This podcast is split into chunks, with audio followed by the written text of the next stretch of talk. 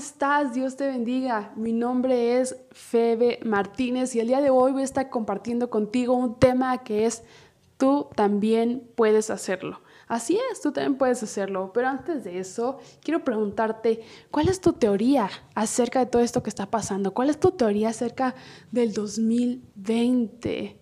He visto por ahí en redes que hay muchas teorías conspiratorias Mucha gente piensa eh, en diferentes cosas, desde el gobierno hasta cosas mágicas, pero te voy a dar cinco opciones. Inciso A, los Illuminatis. Inciso B, eh, el, 5G y que la pandemia está siendo una, un antecedente para hacer el orden mundial. Inciso C, que es un arma biológica y estamos frente a una posible guerra mundial. Inciso D, que todas las declaraciones de Anónimos son reales y están causando conflictos en todo el mundo. O, inciso E, son señales del apocalipsis. Sí, así como lo escuchas. Señales del apocalipsis. Qué increíble, qué, qué impactante poder pensar que estamos viviendo algo parecido al apocalipsis. Yo no sé tú, pero estamos viviendo una etapa sin precedentes, una temporada que nunca antes eh, nos imaginamos vivir. Tal vez nuestro único antecedente pudo haber sido la influenza H1N1 hace varios años atrás. Yo era adolescente, recuerdo cuando fue esa temporada, pero me pregunto, ¿será que estamos viviendo el tiempo adecuado? ¿Tú te lo has preguntado? No sé si te has preguntado por qué no nací en otra época. Hay mucha gente que dice, ay, me hubiera encantado nacer en, el 1920 porque me encantaba la moda, esa ropa que se ponían, era tan bonita. O a veces, o a veces piensan otros, me hubiera encantado nacer en la época en la que surgió el jazz y escuchar esa música. No sé, hay mucha gente que tiene esas ideas y dice, ¿por qué no nací en otra época? Y quiero leerte algo que dice, nunca te preguntes por qué todo tiempo pasado fue mejor. No es de sabios tales preguntas. Esto lo dice Eclesiastes 7.10 en la versión NBI, nueva versión internacional. Fíjate que nos hace esta eh, importante, importantísima eh, señalamiento que dice, no hagas esas preguntas. Nunca te hagas esa pregunta porque no es de sabios. No es de sabios preguntarse por qué otra época fue mejor que la mía. Fíjate qué curioso, ¿no? En este tiempo que estamos viviendo, yo, yo en algún momento dije, ¿por qué nos tocó este tiempo, no? Pero no era una pregunta inteligente. No era una pregunta inteligente realmente. Fíjate que este año nos ha sorprendido para todos ser una experiencia diferente, para muchos triste, difícil tal vez.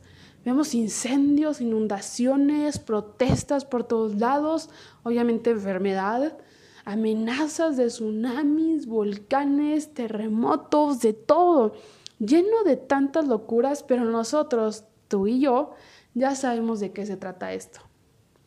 Nada más y nada menos que tiempos históricos. Así es, tiempos bíblicos, es decir, tiempos apocalípticos, así como lo escuchas. Tiempos apocalípticos, algo que jamás en la vida imaginaste vivir, aquí estás. Fíjate que yo cuando era niña decía, ¡ah, qué padre! Hubiera haber sido ver cuando Moisés abrió el mar y cruzaron y toda la experiencia, me hubiera encantado vivir ahí. Y en ese tiempo me hubiera encantado ver a David este, derrotando al, al gigante, o me hubiera encantado ver a Jesús en el mar de Galilea. Todo eso, qué increíble, qué impactante debió haber sido. Pero fíjate que si abres tu Biblia, podrías recordar y poderte identificar con algunos versos que están en Apocalipsis el día de hoy. Qué increíble, jamás imaginé vivirlo, pero estamos viviendo tiempos bíblicos, tiempos bíblicos, tiempos apocalípticos.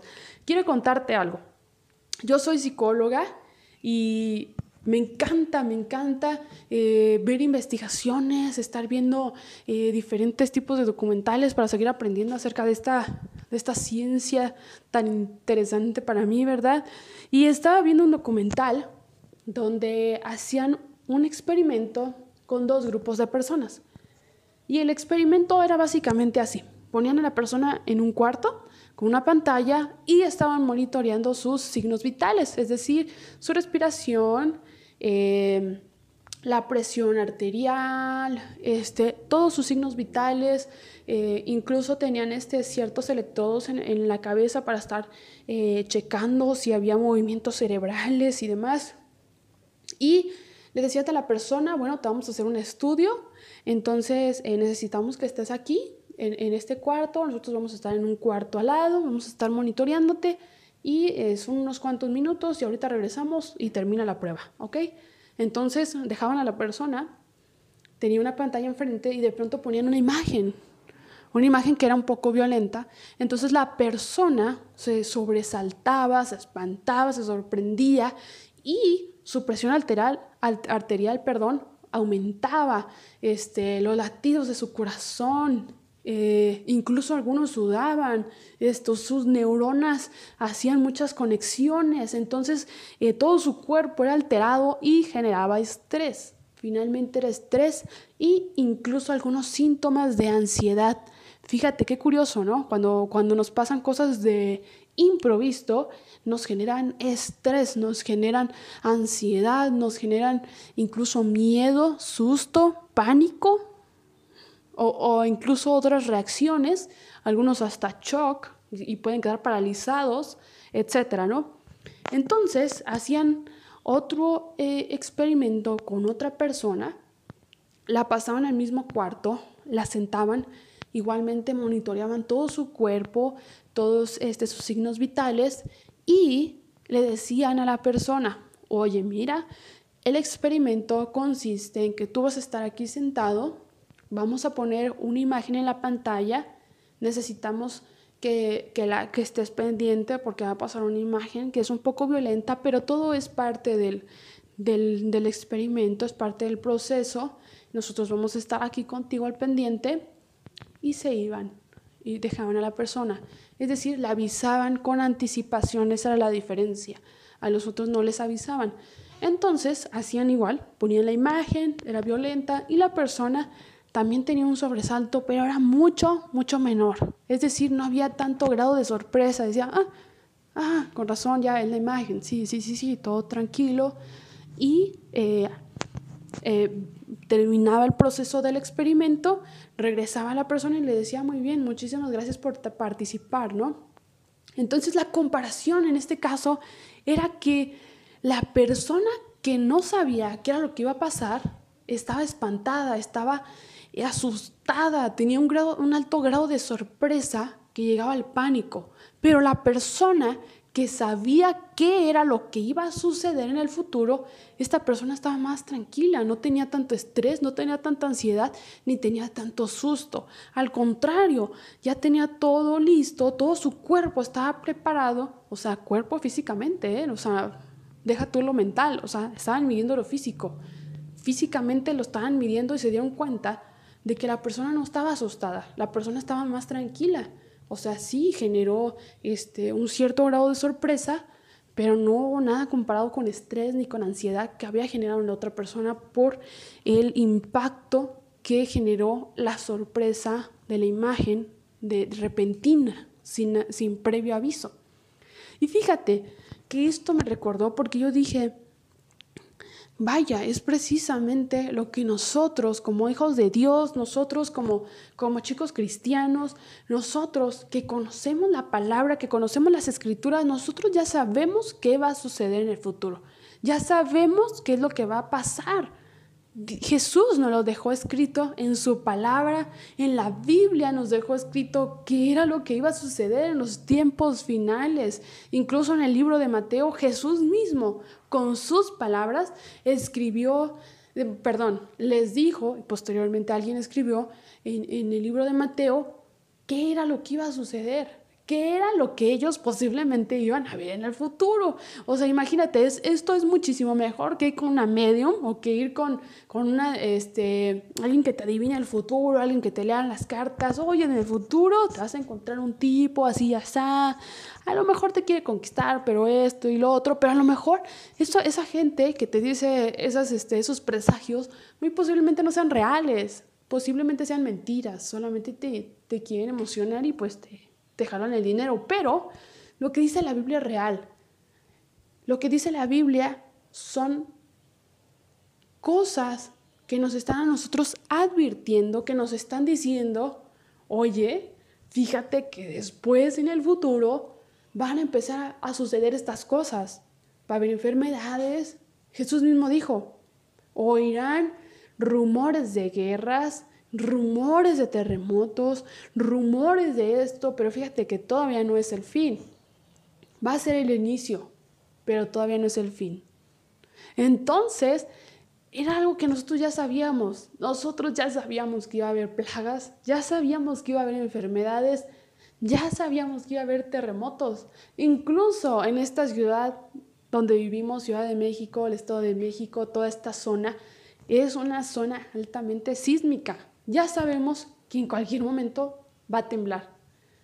Yo tengo aproximadamente cinco años viviendo en esta ciudad y la primera vez que sentí un temblor, que fue el 19 de septiembre de 2017, que sentí el temblor, que fue muy, muy desastroso en esta ciudad, eh, para mí era la primera vez, yo no tenía ni idea de qué era lo que tenía que hacer, a pesar de que había estado en algunos simulacros, no, nunca había sentido el movimiento de la Tierra. No sabía cómo sonaba la alerta sísmica, y no tenía idea cómo se sentía, no sabía que podía correr, no sabía que iba a perder el equilibrio, no sabía que me iba a marear, no sabía que iba a escuchar tanto ruido de gente espantada, o sea, nunca imaginé que iba a ser así para mí fue muy, muy, muy este, traumático vivir eso, pero ahora, hace poco, que volvimos a sentir otro sismo aquí en la Ciudad de México, yo ya sabía qué era lo que tenía que hacer, ya sabía que tenía que tomar eh, mi teléfono, las cosas que tenía cerca, las llaves, salir de donde estaba e ir a un lugar seguro.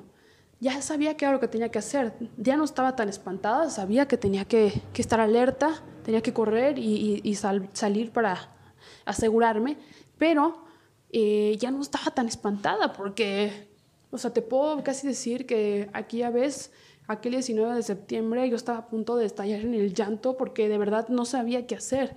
Estaba prácticamente sola y, me sentía muy, muy mal porque no sabía qué, qué estaba sucediendo y, estaba en un lugar muy lejano de mi casa, en, otra, en otro punto de la ciudad y, y no sabía cómo iba a regresar a mi casa. Estaba muy espantada.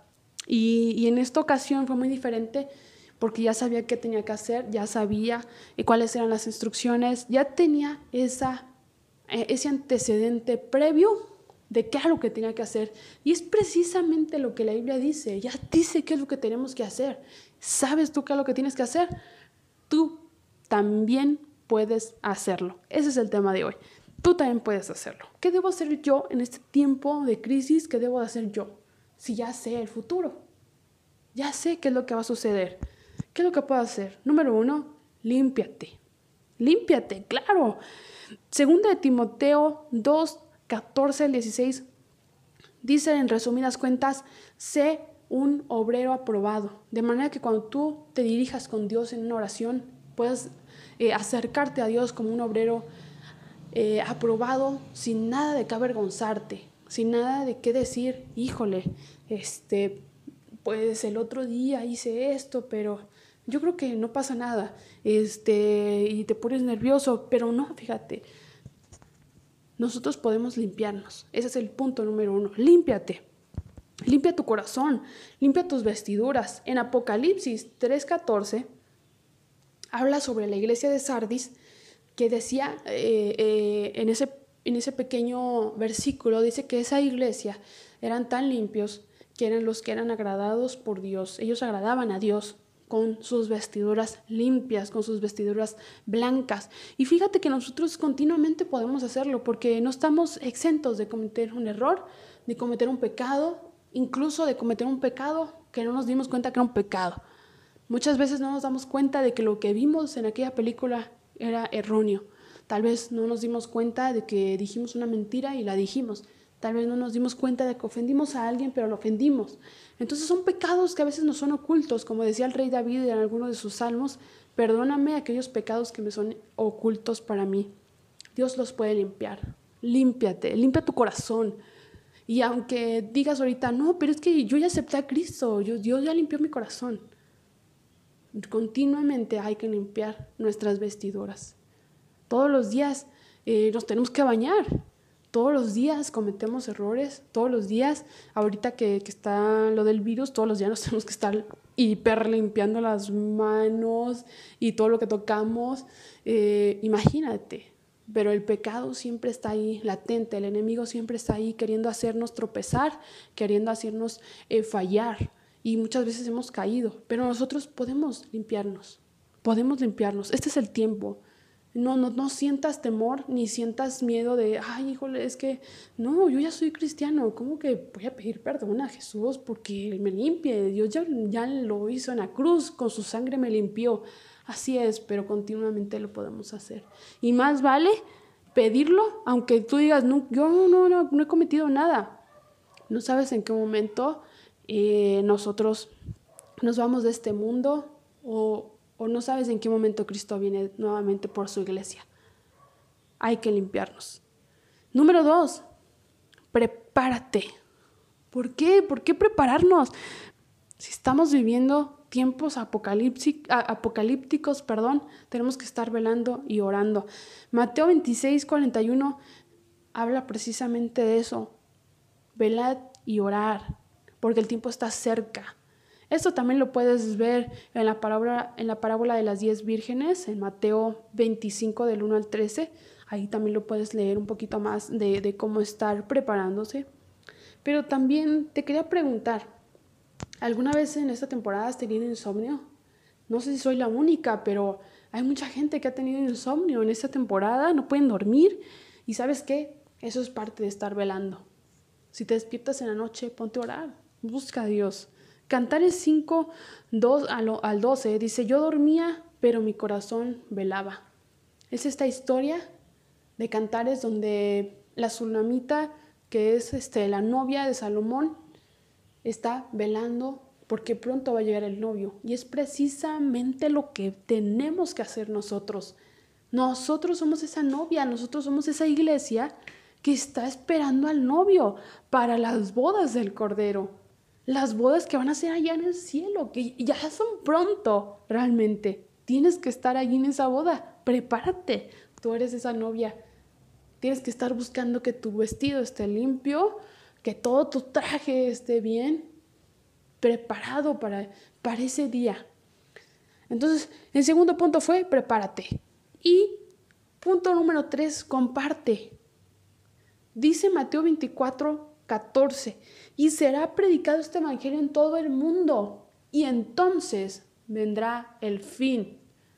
Es decir, tenemos que estar compartiendo. Hay mucha gente que está cerca de ti, pero está lejos de Dios. Puede ser un amigo, un familiar, un vecino, un conocido, e incluso extraños que están cerca de ti, pero lejos de Dios. Y que tú eres ese único camino que va a tener esa persona para tener salvación en su vida. Tal vez tú eres ese único eh, camino que ellos van a tener para buscar una respuesta en sus vidas, para evitar el suicidio, para evitar la depresión, para evitar robar, para evitar cometer un asesinato. Tú puedes ser esa oportunidad. ¿Alguna vez alguien dijo, nosotros somos como la, la Biblia que alguien nunca va a leer? A veces hay gente, pensamos nosotros que la gente, más bien, eh, conoce ya del Evangelio. Ay, por Dios, ¿quién no conoce a Jesús? Jesús está escrito hasta en la historia, en los libros de historia. ¿Cuántos no han visto una cruz? ¿Cuántos no han visto este, este evento que hacen en, Semana Santa de, de, la Pasión de Cristo? Por Dios, todo el mundo conoce eso. Créeme que hay mucha gente que nunca ha entendido eso. Los ojos de esas personas están cerrados, están entrenebrecidos, dice la Biblia. Y, y nosotros que ya conocimos la verdad, se han abierto nuestros ojos y hemos sido iluminados por el Espíritu Santo para entender las cosas, para entender la Biblia, para entender lo que vemos, lo que leemos, lo que pasa. Pero hay gente que por más que pueda ver a un Jesús crucificado, no entiende que ese Jesús dio la vida por ellos para darles salvación. ¿Cómo puedo hacerlo? A mí me da mucha pena decirle a la gente que Jesús los ama. Yo sé que, que Jesús los ama, pero no sé cómo decirles. Puedes mandarles una canción, puedes mandarles un video, puedes mandarles una imagen, un versículo, eh, puedes compartir la transmisión de tu iglesia, puedes compartir una predicación que veas en internet o simplemente decirles, oye, si te sientes mal algún día, háblame, yo puedo ayudarte. A alguien a mí me ayudó antes y me sirvió. Puedes hacerlo. No sé tú, pero tú también puedes hacerlo. Ese es el tema. Tú también puedes hacerlo. Recuerda, límpiate, prepárate y comparte. Comparte este Evangelio porque es el único que tiene esperanza, el único que es real, el único que tiene poder, el único que va a salvar vidas, el único que ha salvado tu vida y mi vida, el único que puede transformar. Es nuestro único camino, nuestra única solución nuestra única respuesta y nuestra única esperanza.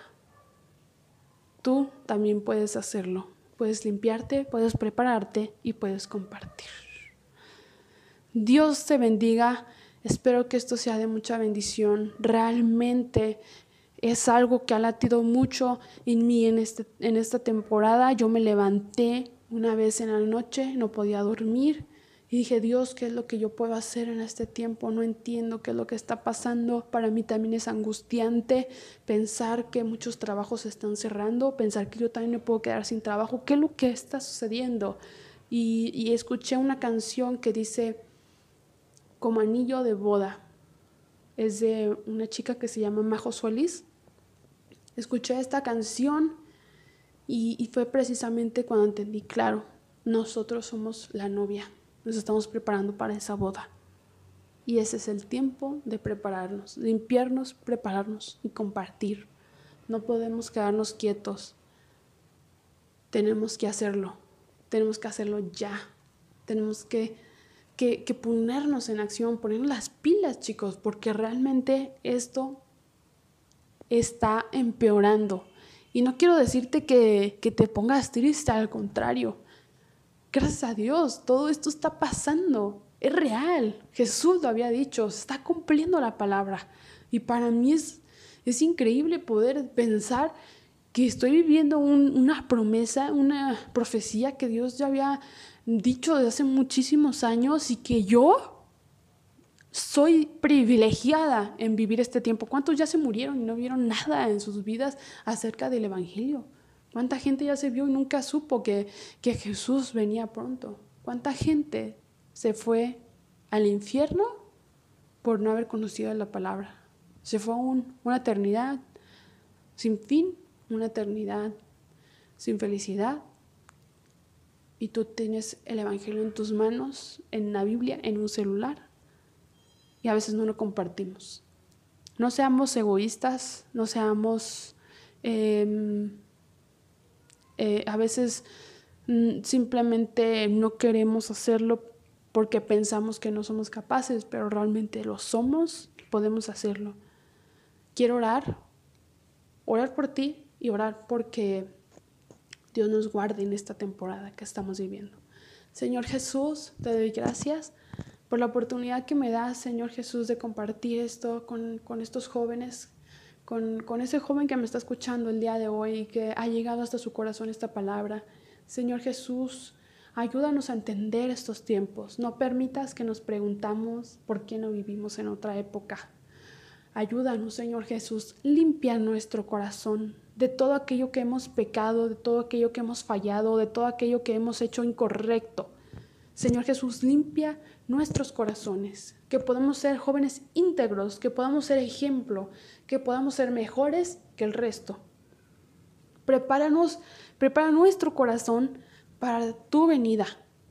Prepara nuestro corazón para que entendamos los tiempos y podamos ser sabios a esta generación y responder. Señor Jesús, ayúdanos a compartir el Evangelio. Pon las palabras correctas en nuestra boca. Pon las palabras que esa gente tiene eh, en su corazón la necesidad.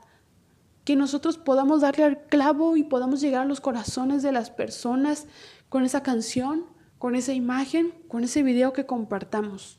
Que nuestro Facebook sea evangelístico, que sirva de algo, si hay algo que nos sirve, Señor, quítalo de nuestra vida. Que podamos ser gente provechosa, que podamos compartir el Evangelio hasta en nuestro respirar. Señor Jesús, ayúdanos, ayúdanos a poder hacerlo, a ser valientes y poder decir Jesús te ama sin tener miedo, que la gente pueda creerlo, que la gente crea en nuestras palabras, que la gente crea en nuestro comportamiento, en nuestra vida, en lo que somos que podamos reflejar tu presencia, que podamos reflejar esa paz que, que tú nos das. Señor Jesús, ayúdanos a compartir, oh Dios, que tu Espíritu Santo nos llene día tras día para poder ser mejores, poder estar limpios, poder estar preparados y poder compartir de tu palabra. Te doy gracias, Señor. Bendice a cada uno de, los chicos, de los jóvenes que están escuchando esto el día de hoy y que si ellos escucharon esto puedan compartir el Evangelio de la mejor manera con las personas que están cerca de ellos, pero lejos de Dios. Dios te bendiga.